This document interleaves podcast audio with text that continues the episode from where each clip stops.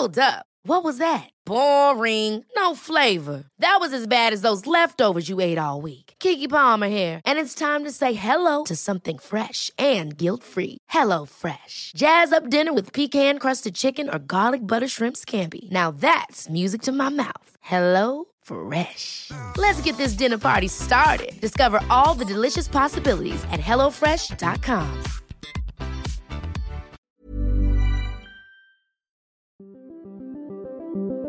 Qu'est-ce que j'ai dit à, à Elon Musk? Vous voulez venir en Europe? On va avoir des règles et les voilà. Il faut que nous ayons un cloud souverain. La tactique TikTok, opacité, addiction et ombre chinoise. Est-ce qu'on est en train de vivre une révolution? Moi, ce que je dis, c'est que la révolution a déjà eu. L'IA est déjà là, elle est déjà omniprésente absolument partout, et le monde ne s'est pas effondré.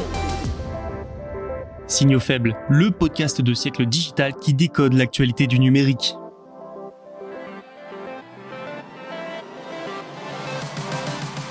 Bonjour à toutes et à tous, nous sommes le jeudi 25 janvier 2024. Voici les actualités dont nous allons parler dans cet épisode.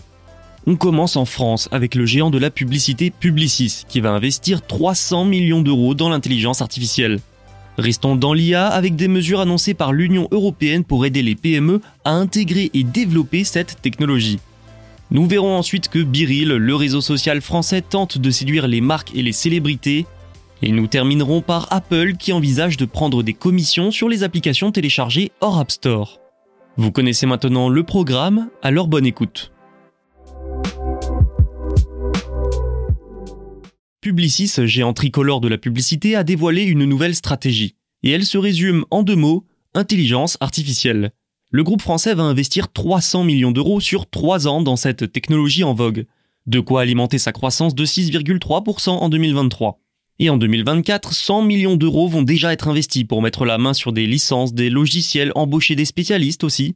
Mais le plus cher, ce sera sans doute l'infrastructure cloud. Et vous vous en doutez, tout cet argent ne tombe pas de nulle part. Malgré une jolie croissance et un marché parfois instable, l'entreprise est parvenue à faire des économies. L'investissement est ainsi rendu possible par des économies réalisées en interne selon les mots de l'entreprise, ce qui veut aussi dire que les performances financières de cette année ne seront pas impactées par les investissements. Publicis va également lancer une nouvelle entité, nommée Core AI. Comme son nom l'indique, elle sera dédiée à l'intelligence artificielle. Elle gérera notamment les données de l'agence. Ce qui fait sens pour un des leaders de la publicité, un secteur où la quantité de données brassées est juste immense. Publicis dénombrerait 2,3 milliards de profils et, je cite, des trillions de points de données analysant la performance commerciale de campagne. Mais plus globalement, l'IA va être implémentée dans tous les secteurs de l'entreprise. Médias, communication, logiciel, l'IA sera partout. Arthur Sadoun, président du directoire de Publicis, a donné un exemple précis d'utilisation. Je le cite, Là où on mettait 4 semaines à répondre à un formulaire d'appel d'offres, nous le ferons en quelques heures. L'objectif premier est donc bien d'augmenter la productivité. Tout cela va probablement servir sa croissance et son action. Le cours de Publicis n'a jamais été aussi haut depuis son arrivée en bourse dans les années 90. Elle y affiche une croissance de 40% sur un an. Il n'y a pas que l'AI Act au programme de l'Union européenne lorsqu'il est question d'intelligence artificielle. La Commission européenne vient d'annoncer un ensemble de mesures pour aider les startups et les PME à développer et intégrer des IA sûres et fiables en adéquation avec les règles de l'UE. C'est une preuve de plus de l'importance accordée à cette technologie par les instances du vieux continent. Alors, première mesure, dans le prolongement de l'AI Act, un bureau de l'IA va être créé au sein de la Commission. Il sera en charge du développement et de la coordination de la politique de l'IA au niveau européen il supervisera également l'application de l'AI Act. Autre mesure notable, la modification du règlement Euro HPC. Cela devrait permettre de mettre en place des structures appelées AI Factories ou usines d'IA en bon français. Elles serviront de guichet unique pour les jeunes pousses européennes de l'IA, leur permettant de développer les modèles et les applications industrielles les plus avancées, a expliqué Thierry Breton, le commissaire au marché intérieur. Ces usines sont donc surtout des sortes de centres de recherche. Selon la Commission, ce dispositif devrait permettre à, je cite, un grand nombre d'utilisateurs publics et privés, y compris les startups et les PME, d'utiliser des IA. Ça doit donc aussi permettre de démocratiser la technologie. Dans cette optique, des supercalculateurs seront mis à disposition des startups. Ici, le but est également de donner les moyens à de jeunes et petites entreprises d'entraîner leur modèle d'IA sans dépendre des clouds américains. Et oui, rappelons que pour créer des IA, il faut une énorme puissance de calcul. Mais pour rattraper les géants américains comme Meta ou encore Google, le chemin s'annonce très long. Toujours sur les supercalculateurs, rappelons aussi que la commission a lancé le Large AI Grand Challenge, un prix pour offrir à des startups dans l'IA un soutien financier et surtout un accès aux supercalculateurs. Enfin, un soutien financier via Horizon Europe et Digital Europe a été annoncé. Il est question d'un investissement de 4 milliards d'euros jusqu'en 2027 selon la Commission européenne. Il s'agira d'un mélange d'argent public et privé. Mais pour développer des entreprises et en faire des champions, encore faut-il des talents.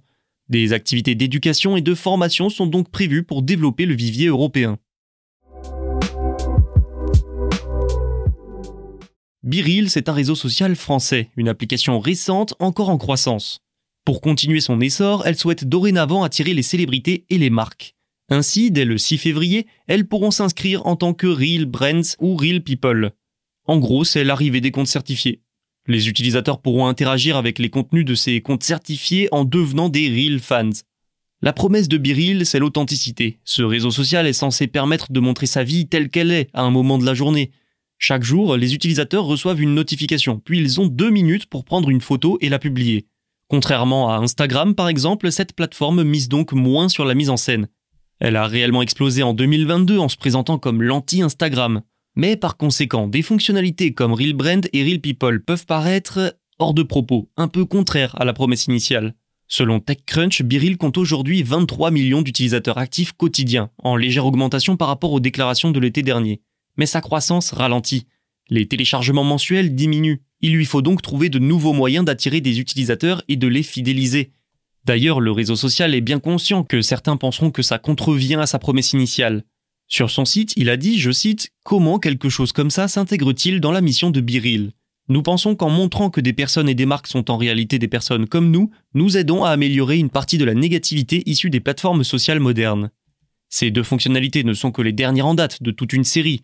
Au cours des derniers mois, Biril a lancé plusieurs nouvelles fonctionnalités, des groupes, des mentions, plusieurs publications par jour, et j'en passe. Le but est toujours le même, fidéliser, maintenir les utilisateurs sur la plateforme et en attirer d'autres pour continuer de croître. Reste que Biril va être confronté, et l'est déjà un peu, à un problème majeur, la monétisation. Comment gagner de l'argent avec son concept? Facebook, par exemple, reposait aussi au début sur les amitiés existantes et la connexion des gens entre eux. Mais pour gagner de l'argent, ce réseau social s'est transformé peu à peu en une véritable entreprise publicitaire. La question est donc, est-ce que Biril va devoir prendre le même chemin? Les deux nouvelles fonctionnalités dont nous venons de parler, notamment en s'adressant aux marques, laissent penser que oui. L'autre solution serait de pousser les utilisateurs à acheter des fonctionnalités premium comme un abonnement. Mais cette option est la moins stable. Apple a décidé de diviser son App Store. Oui oui, diviser. La marque à la pomme veut faire ça pour se conformer aux nouvelles réglementations européennes, surtout le DMA, le Digital Markets Act. Enfin, c'est plutôt une tactique pour tenter de satisfaire la Commission européenne et éviter certaines obligations. Et donc, d'après le Wall Street Journal, derrière cette division, le géant américain voudrait surtout prélever des commissions sur toutes les transactions effectuées sur iPhone et iPad. Et ce, même si l'application est installée hors de l'App Store via une autre plateforme. Le taux de prélèvement sur ces transactions serait de 27%. Autant vous dire que ça ne va pas plaire aux développeurs et à la Commission européenne. Mais pour bien tout comprendre, il faut maintenant un peu de contexte. Apple est fermement opposé au DMA, qui promettent d'impacter considérablement l'App Store notamment en l'obligeant à ouvrir son magasin d'applications aux méthodes de paiement tierces. Problème, l'App Store est derrière une bonne partie des revenus d'Apple. L'entreprise veut donc sauvegarder autant que possible cette source de revenus, même si ça signifie monter au front contre Bruxelles. La législation européenne précise toutefois que l'accès à des magasins d'applications tiers doit se faire selon des conditions d'accès équitables, raisonnables et non discriminatoires. Alors aujourd'hui, toute la question est de savoir si prélever une commission sur des transactions parce qu'elles sont effectuées sur un système contrôlé par Apple est compatible avec la loi européenne. Mais le plus probable reste que la firme teste les limites du DMA et de la commission. Elle regarde jusqu'où elle peut aller. Pas sûr donc que cette commission de 27% devienne un jour réalité. C'est tout pour aujourd'hui, merci pour votre écoute et votre fidélité, n'oubliez pas de vous abonner pour ne rien manquer, Tous nos podcasts sont disponibles sur les plateformes de streaming et sur siècledigital.fr. À demain. Even when we're on a budget, we still deserve nice things.